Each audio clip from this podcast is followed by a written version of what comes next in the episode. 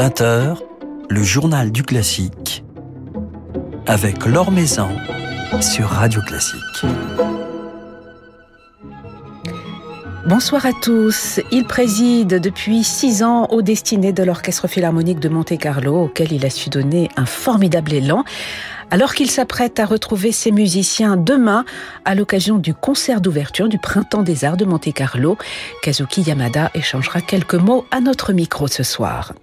Et puis Thierry Hillerito nous rejoindra, comme tous les mardis, pour nous dresser le portrait d'un jeune chef d'orchestre, Victor Jacob. Avant cela, notre petit panorama de l'actualité musicale, des nouvelles développées par Philippe Gau sur le site de Radio Classique. Daniel Harding succédera à Antonio Papano au poste de directeur musical de l'Académie Sainte-Cécile à compter de la saison 2024-2025 et pour un mandat de 5 ans. Le chef d'orchestre qui collabore depuis 25 ans avec l'institution romaine abandonnera en 2025 pour assumer cette nouvelle mission la direction artistique de l'orchestre symphonique de la radio suédoise et il s'éloignera également de sa passion pour l'aviation, lui qui est aussi copilote de ligne sur Air France. La Scala de Milan a commandé pour la première fois de son histoire un opéra à une femme. Silvia Colasanti travaille ainsi sur une œuvre intitulée provisoirement Anna A, inspirée de la vie de la grande poétesse russe Anna Akhmatova. Sa création est prévue pour février 2025. Ce qui est essentiel, c'est que la maison d'opéra la plus prestigieuse du monde accueille et produise la musique de notre temps sans distinction de sexe, a déclaré la compositrice.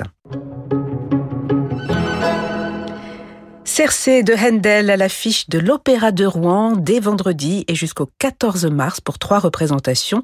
Une production mise en scène par le duo Clarac Deleuil, alias Le Lab, et dirigée par David Bates.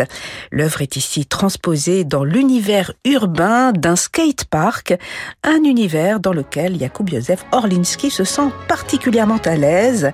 Le contre-ténor partage ici l'affiche avec Jake Arditi ou encore Marie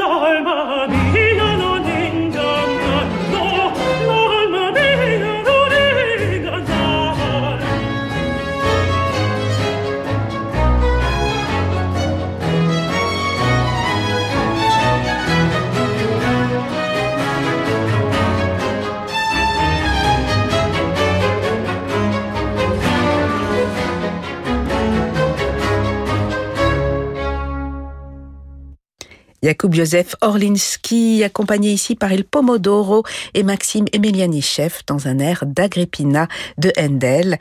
Jakub Józef Orlinski à l'affiche de Cercé de Handel, donc du 10 au 14 mars à l'Opéra de Rouen. L'Or Maison sur Radio Classique. C'est donc avec Kazuki Yamada que nous passerons un moment ce soir. Il retrouvera demain ses musiciens de l'Orchestre Philharmonique de Monte-Carlo pour le concert d'ouverture du Printemps des Arts à l'Auditorium Régnier 3. Et puis Radio Classique diffusera samedi à 20h son concert donné avec ces mêmes musiciens le 29 janvier dernier dans le cadre du festival Mozart à Monaco. Et c'est à l'occasion de ce festival que j'étais allé le rencontrer et nous avons tout naturellement parlé de Mozart.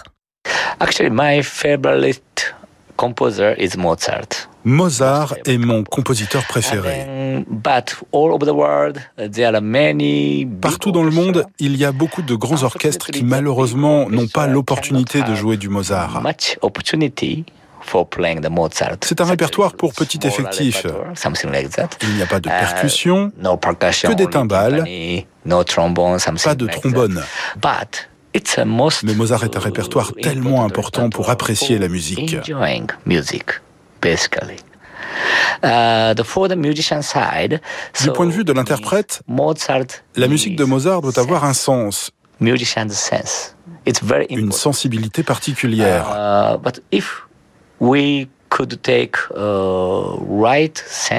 si nous arrivons à saisir son essence, tout se passe bien.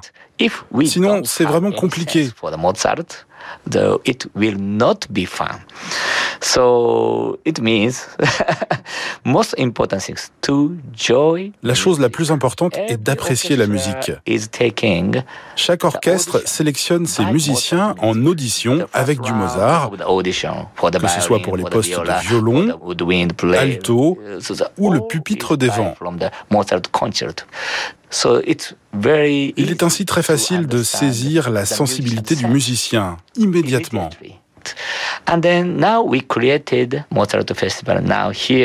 Nous avons créé le festival Mozart en suivant cette idée d'apprécier et de partager la musique de Mozart avec tout le monde. Non seulement les musiciens, mais aussi le public. Grâce au festival, il sera plus facile de comprendre de ressentir la musique de Mozart et de saisir l'émotion de sa musique. Donc je pense que Mozart devrait être le point de départ pour apprécier la musique. Alors vous avez dirigé à l'occasion de ce concert un double concerto ou encore une sérénade. C'est un programme sur lequel soufflait l'esprit de la musique de chambre. Oui, bien sûr. Tout est ici de l'ordre de la musique de chambre. Mm, ce sont aussi des pièces très rares. Le concerto pour deux violons, en fait, je ne le connaissais pas du tout au début. Et c'est aussi la première fois que je dirigeais le concerto pour deux pianos. Quant à la sérénade, elle est pour quatre orchestres, ce qui est très rare.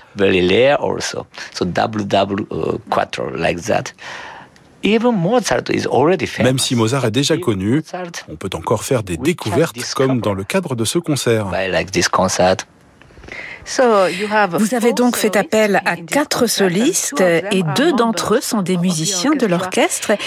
Est-il important pour vous, Kazuki Yamada, de donner occasionnellement un autre rôle aux, musiciens de l'orchestre, de mettre en avant également leurs talents individuels? Oui, bien sûr. D'un côté, je pense qu'il est plus facile d'inviter des solistes connus dans le monde entier et de toucher ainsi leur public.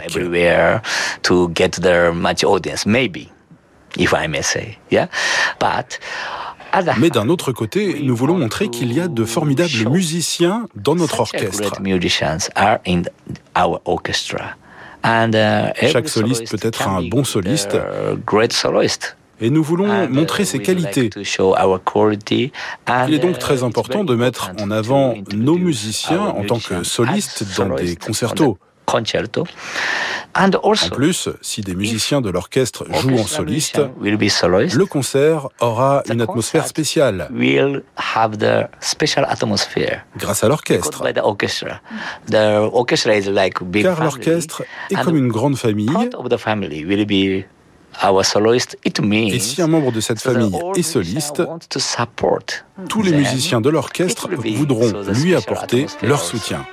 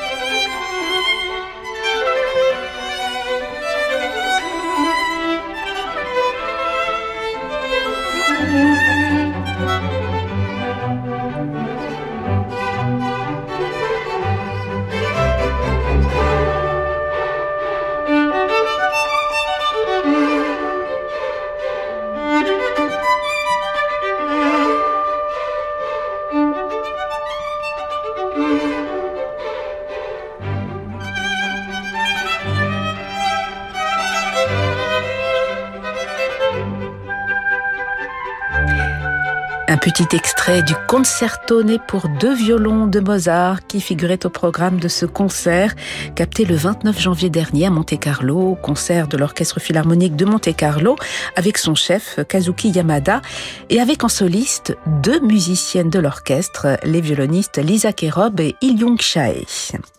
Après avoir dirigé Mozart, euh, Kazuki Yamada revient donc à Monte-Carlo pour diriger Bruckner et César Franck demain soir, avant de continuer dans son exploration du répertoire français avec Gounod, Debussy ou encore Ravel. La musique française, toujours essentielle dans son répertoire, euh, celui qu'il développe en tout cas avec l'Orchestre Philharmonique de Monte-Carlo, comme il me l'a confié. Bien sûr, j'adore la musique française. Elle a sa propre couleur, sa température, uh, son parfum. Et je peux construire des images grâce à la musique. Imaginer des couleurs vives, une température et un parfum. Uh, en plus, le sentiment qui ressort de la musique française est très facile à partager avec un orchestre français. C'est un répertoire très important pour moi et j'aimerais continuer dans cette direction. Après six ans de collaboration avec l'Orchestre Philharmonique de Monte-Carlo, comment envisagez-vous le futur, Kazuki Yamada, le développement de l'orchestre? Mm, Pour moi, c'est une histoire incroyable. Uh, Je ne pensais pas que la collaboration durerait aussi longtemps. Nous avons passé beaucoup de temps ensemble. Nous avons fait énormément de concerts et chaque concert nous a permis d'évoluer.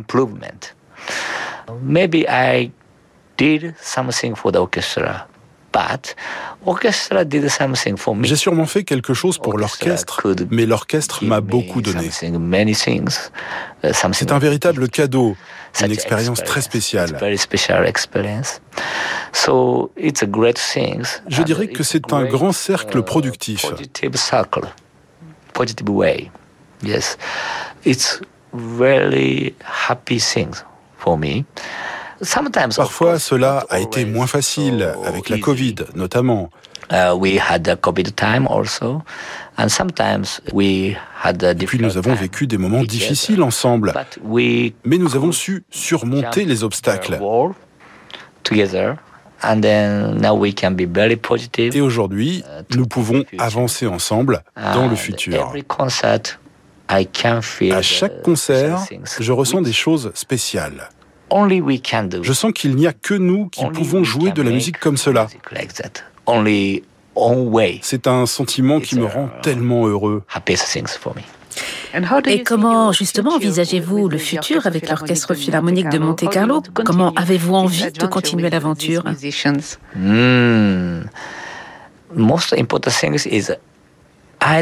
J'aimerais montrer au monde entier que l'OPMC et Yamada ont leur propre façon de jouer de la musique.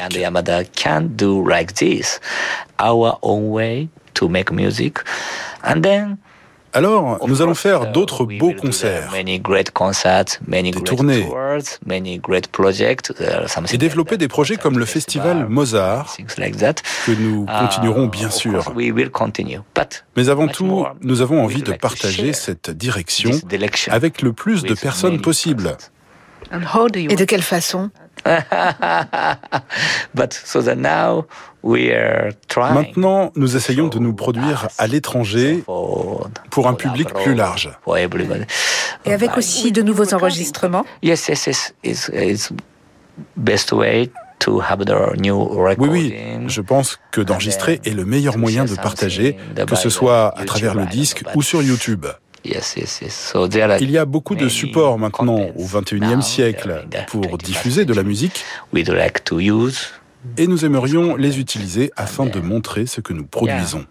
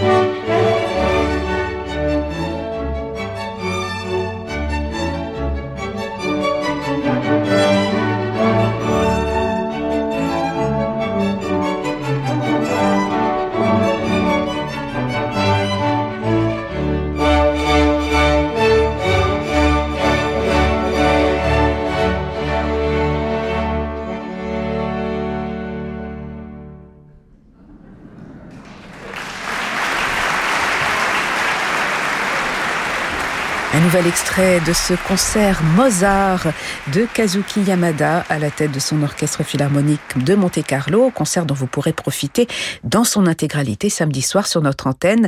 Nous écoutions ici quelques notes de la sérénade en ré majeur pour quatre orchestres. Kazuki Yamada jouait ici sur les effets d'écho et de spatialisation. Kazuki Yamada, qui a donc pris les rênes de l'orchestre philharmonique de Monte-Carlo en 2016. Alors qu'a-t-il apporté depuis toutes ces années à l'orchestre? On écoute Didier de Cotigny, le délégué artistique de l'OPMC. Bah, il a apporté une, manière de travailler, une manière de, faire de la musique qui convient parfaitement à cet orchestre et qui nous fait progresser euh, tous les jours. Euh, il y a un élargissement du répertoire puisqu'on a quand même la chance d'avoir quelqu'un qui a un don pour un certain répertoire et notamment le répertoire français pour un orchestre de la tradition de l'orchestre philharmonique de Monte-Carlo, c'est quand même très important. Donc, c'est-à-dire d'aborder les répertoires allant de Berlioz, avec qui on a fait la, la, version de Fausse, la version scénique, qui avait été créée d'ailleurs à la fin du 19e à l'Opéra de Monte-Carlo et que nous avons repris cette année pour l'anniversaire, les, les, 100, les 100 ans du, de la disparition du prince Albert Ier, qui avait été lui-même à l'instigation de la version scénique de la version de Faust. Nous avons aussi, euh, dans le futur pas trop lointain, le, centenaire du, de L'Enfant et Sortilège, qui était une commande de l'Opéra de Monte-Carlo à Maurice Ravel, dont la première a eu lieu en 1925, donc ici à Monaco, et donc euh, nous allons célébrer avec beaucoup de faste ce centenaire de, l'enfant et sortilège. Mais il y a aussi tout le répertoire classique avec que nous abordons avec Kazuki Yamada, notamment Mozart, et de même que Haydn, qui est, un compositeur auquel il est très attaché aussi, et qui sont des compositeurs absolument excellents pour faire travailler les orchestres. Non seulement nous pouvons faire tout le grand répertoire, mais nous aussi nous attachons à proposer euh, du répertoire plus euh, axé vers le début du, enfin la fin du 18e, le classique. Donc Haydn, Mozart, puis ensuite Beethoven. Et avant d'aborder les pré-romantiques, euh, que ce soit français comme les pré-romantiques allemands, euh, Mendelssohn par exemple, qui est aussi un compositeur très important pour Kazuki Yamada. Et ça, c'est vraiment un, atout considérable d'avoir euh, un don pour ces répertoires-là parce que euh, moi je ne connais pas de répertoire qui n'aille pas bien à Kazuki Yamada. Il a une sorte de, de compréhension de, de, de, tous ces répertoires et vous abordez une œuvre, que ce soit du Mendelssohn, que ce soit du Schumann, ou du Bizet. Il, y a, il, a, il, a, une manière d'aborder ses répertoires avec une ouverture d'esprit, mais aussi une sorte de sens de, de, la justesse. Et à chaque fois, il nous étonne avec des, des avec des, des, des, suggestions absolument incroyables. Il n'y a aucun sectarisme dans, son, dans sa manière d'aimer la musique, et il a quelque chose à dire dans tous les répertoires. C'est ça qui est assez extraordinaire. Et c'est pour moi, pour moi, c'est un musicien vraiment complet.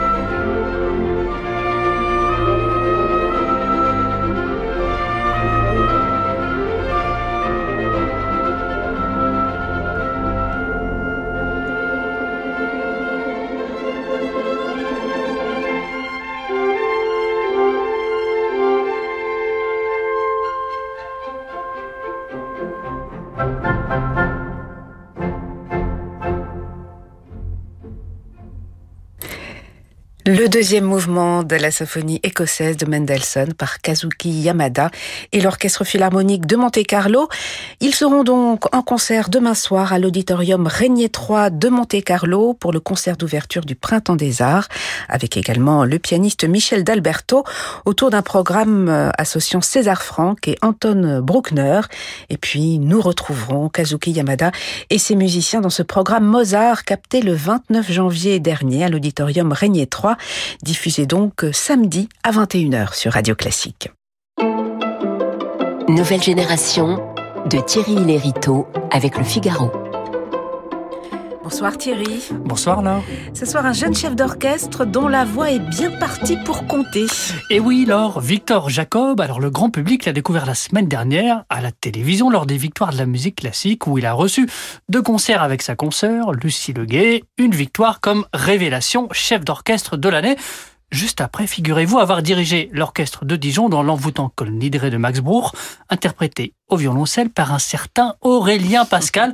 Aurélien Pascal, dont je vous brossais justement le portrait la semaine dernière et qui s'est quant à lui vu sacré révélation soliste instrumentale comme quoi alors le monde est bien fait. Quoi qu'il en soit, une chose est sûre désormais, Victor Jacob est de ces jeunes baguettes dont on risque fort d'entendre parler dans les saisons à venir et même avant cela car la liste de ses engagements comme chef invité, avant que ne se propage la nouvelle de sa victoire, était déjà très longue. En effet, jugé plus tôt, d'ici l'été, on le verra diriger, entre autres Phalange, l'orchestre de Picardie, dont il a été chef assistant au même titre, d'ailleurs, que Lucie Leguet, et dont il est aujourd'hui un invité régulier, mais aussi le Philharmonique Royal de Liège, l'orchestre symphonique des jeunes Simon Bolivar au Venezuela, l'orchestre national de Montpellier, sans oublier un petit millier d'élèves de la région PACA qui grossiront cette année dans le cadre des Corrigés d'Orange les rangs du grand concert participatif du festival Pop the Opera.